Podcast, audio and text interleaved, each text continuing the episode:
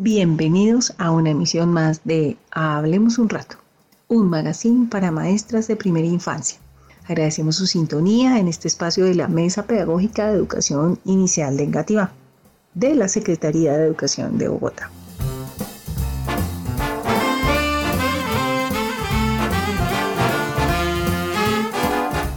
Mi nombre es Alexandra López y esta tarde nos acompaña en la mesa de trabajo la psicóloga Gloria Gil y desde el máster Camilo Gómez. Hemos recibido varios mensajes de maestras que están agobiadas con las multitareas en esta época. ¿Cómo gestionamos nuestras emociones, el tiempo y las interacciones en este momento? Tenemos en línea a una de nuestras oyentes. Buenas tardes, ¿con quién hablamos?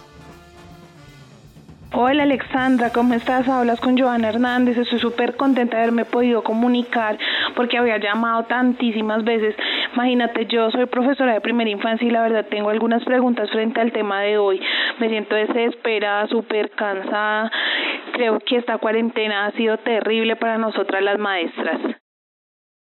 Joana, la situación que tú tienes la estamos viviendo todas las mujeres porque nuestros roles ahora solo tienen un lugar, nuestra casa. Hoy, a propósito de esta pregunta, hemos invitado a Gloria Gil, quien nos compartirá sus saberes frente a este tipo de situaciones.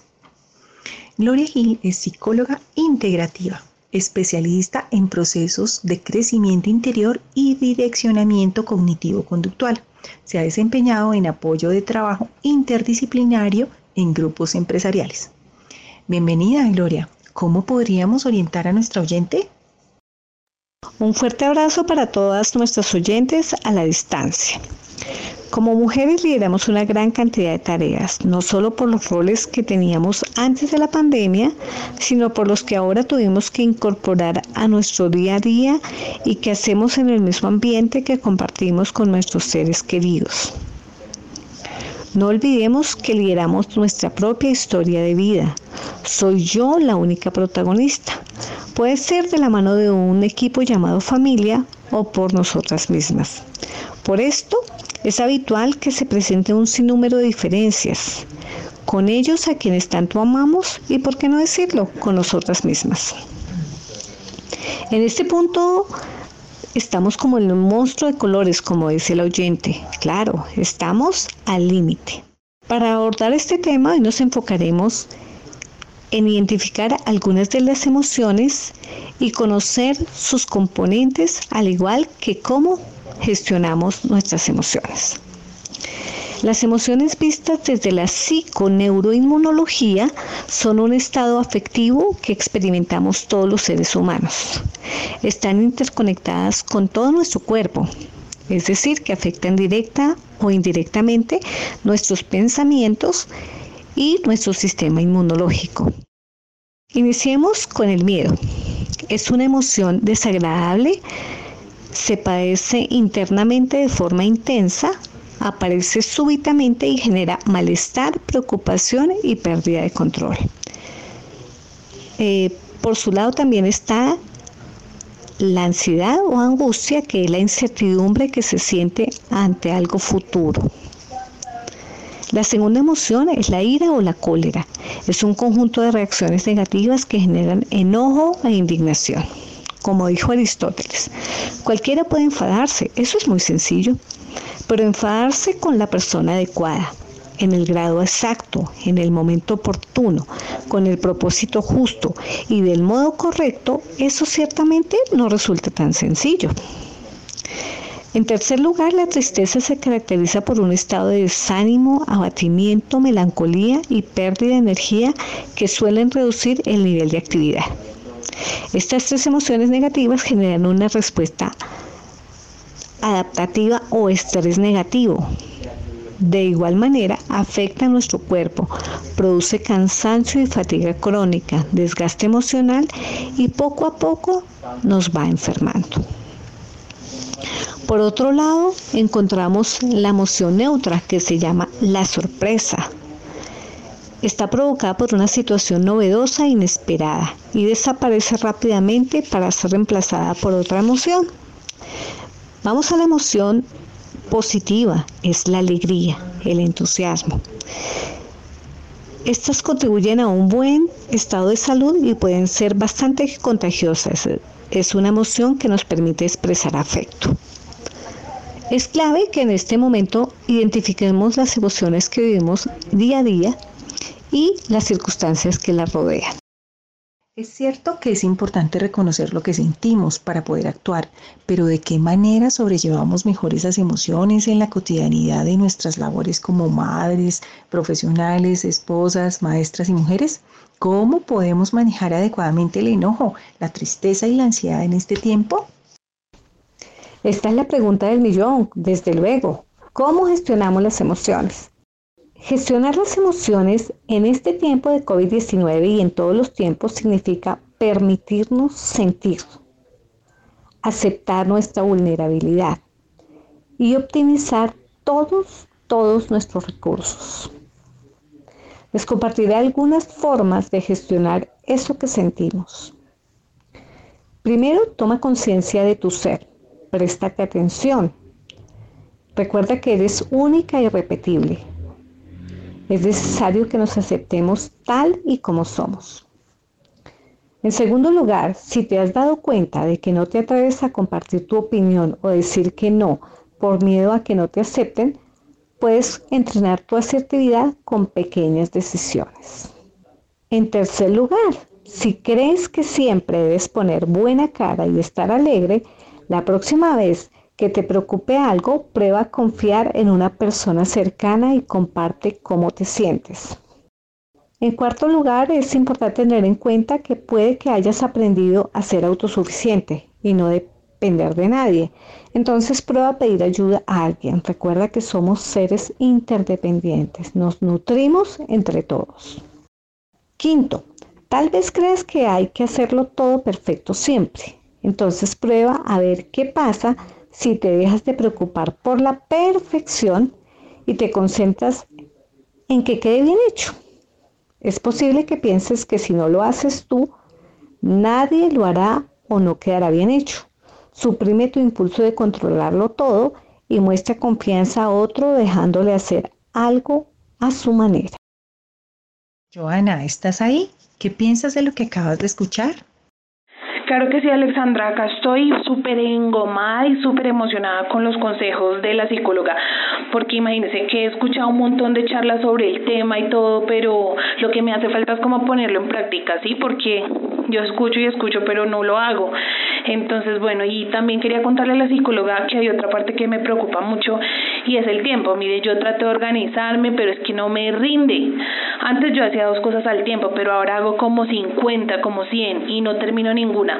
Mire, contesto llamadas, lavo la losa, atiendo a los hijos, que al marido, todo al mismo tiempo. El gato se me lleva la pantufla, el perro ladra, la lavadora suena y todo me desconcentra. Mi familia, ni se diga, no hacen sino interrumpirme. Cada reunión que tengo, tienen que pasar ellos por detrás o hacer bulla. Y para colmo de males, termina el día y no he terminado nada de todo lo que tenía que hacer. Bueno, creo que en este momento todas hemos vivido esas y muchas otras situaciones. Te compartiremos algunos tips que esperamos los puedas poner en práctica, Joana. Tip número uno. Incluye como primera actividad del día algo que te reconforte y despierte tu mente. Orar, bailar, escuchar música, escribir y hacer ejercicio, quizás. Tip número dos. No intentes ser la mujer 10 para otros, sino que intenta ser la número uno para ti misma. Tip número tres. Revisa tus hábitos. Ten una rutina mantén una vida ordenada, asigna un lugar para cada cosa, un tiempo para cada actividad y escribe en tu agenda un listado de los asuntos prioritarios, urgentes e importantes. Ve subrayando lo que concretes y coloca un indicativo para lo que está en proceso. Hazlo el día anterior para que cada mañana tengas objetivos claros. Ir realizando pequeñas pero significativas acciones cada día es una opción que puede hacer más cercano al logro. Tip número 4 Haz una reunión con tu familia, cuéntales en qué consiste tu trabajo, cómo te estás sintiendo y cómo entre todos se pueden apoyar. Tip número 5. Cuando sientas que estás muy cansada, date un momento. Detente, cambia de actividad. Tip número 6. No te cargues con todo. Relájate. Tip número 7. Trata de aprender a trabajar con otros, con ruidos, con una que otra interrupción. Todos estamos en cosas importantes. Y tip número 8, muy importante también, dedica unos minutos para el ocio. La verdad, ahora que lo dices y siento que de pronto yo estaba muy desordenada y no había pensado en eso como una buena estrategia, entonces de una vez de mañana voy a intentar organizar mejor la rutina, desde mañana voy a comenzar a implementar estos consejos y bueno, si es posible después les contaré cómo me fue. Pero por último me gustaría preguntarle algo a la doctora que sí tengo un poco de duda de cómo manejar y es cómo hago para llevar mejores relaciones con mi familia y con mis compañeros de trabajo cuando todos estamos agobiados, todos estamos con mucha carga, todos estamos intentando sortear de mejor manera esta situación y lidiar con nuestras emociones. Ahí, ¿qué me podría aconsejar, doctora? Muchas gracias. Esta nueva normalidad nos reta, nos deja aprendizajes valiosos. Estas son cinco recomendaciones para mejorar tus relaciones interpersonales en los diferentes ámbitos en los que te desempeñes. En primer lugar, identifica tus actitudes como fortalezas y debilidades de carácter para resolver conflictos en las relaciones que establezcas a diario. En segunda instancia, escucha atenta y activamente. Usa expresiones y tono de voz amables. Cuida y cultiva relaciones centradas en el respeto, la consideración y la confianza. Interízate y apoya a otros con motivaciones sanas. Tercera sugerencia, identifica los pensamientos con los que te despiertas. Ellos alimentarán el resto de tu día. Dale un nuevo significado a tu forma de ver la vida. Disfruta del sentido del humor. El cerebro responde muy bien a la risa propia y a la de otros y mejora nuestra autoestima. Date un respiro y haz un balance frente a lo que te sobrecarga. Cuarta sugerencia, muy importante, tener actitudes de agradecimiento a diario por lo que tuviste, por lo que tienes y por lo que tendrás. Esto reduce nuestros niveles de estrés y ansiedad. Quinta propuesta.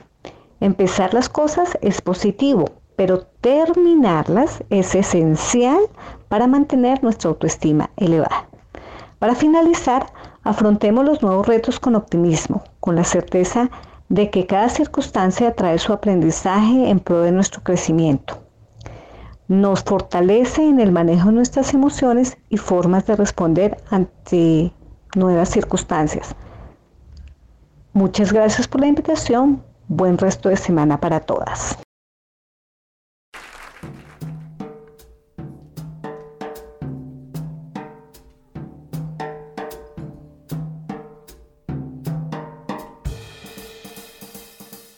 Muchas gracias a nuestra experta por estos consejos con los que nos acompañó el día de hoy. Lastimosamente se nos acabó el tiempo, pero esperamos que a nuestra maestra Joana Hernández y a muchas otras maestras les ayuden los tips sobre emociones, manejo del tiempo e interacciones de los que hablamos hoy. Nos encontramos en una próxima emisión y los invitamos a seguirnos en nuestro blog Mesa Pedagógica de Educación Inicial y a participar de los espacios de encuentro de maestras. Recuerden que les habló Alexandra López. Nos escuchamos en un próximo programa.